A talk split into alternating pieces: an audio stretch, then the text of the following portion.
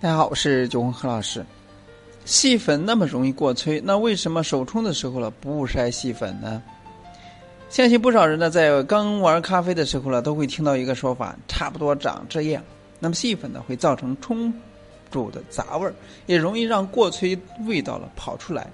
那在这样的思维下，有些人呢会尽可能的在磨豆之后了用筛网筛掉细粉，或者说在。磨豆机这一关呢，就淘汰容易产生细粉的机型，而这个说法呢，其实呢并没有错，因为在冲煮过程中的细粉呢，确实同时扮演着天使与恶魔鬼的角色。没有细粉的话，咖啡的味道容易变得太单薄；但是细粉太多也是麻烦，容易容易影响过度过滤的速度。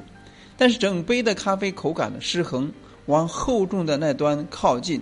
喝起来的口感呢，就变得不清不楚了。刚开始接触手冲的时候呢，细粉还真的是一个让人又爱又恨的家伙。看看这那些咖啡馆们是怎样对付细粉的。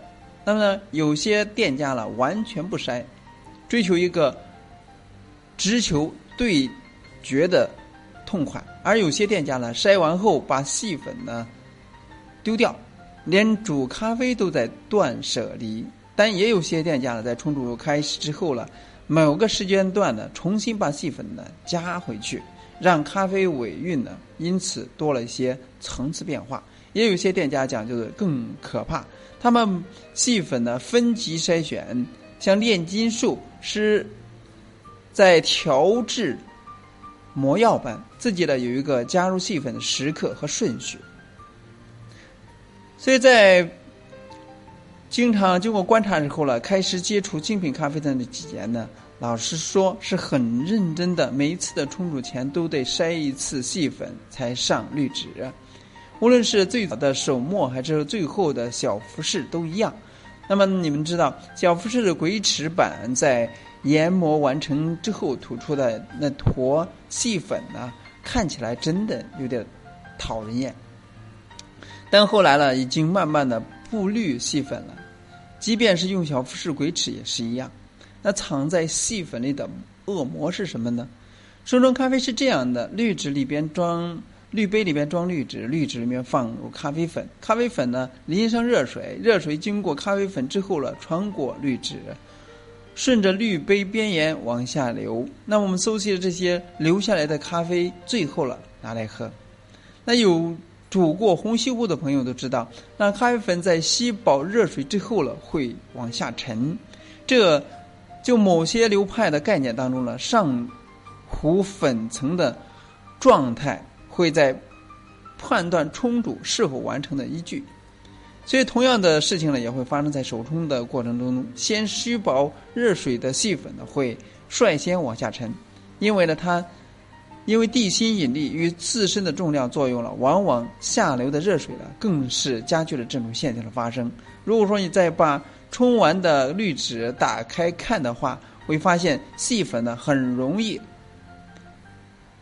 很容易卡会在粉层最外侧和滤纸交接的地方，尤其是滤纸最下面的尖尖突出的那里，在冲煮的时候了。这里几乎就是细粉的大本营了，但是几乎冲煮过程中绝大多数的热水都会流经那个地方。理论上这是咖啡过萃的原因之一。那么大家对细粉深恶痛绝的原因也多数都是因为这个。所以呢，细粉呢让整杯咖啡风味变得太杂乱，在冲煮过程中呢让整杯咖啡的平衡跑掉了。那为什么很多人在不特别筛细粉呢。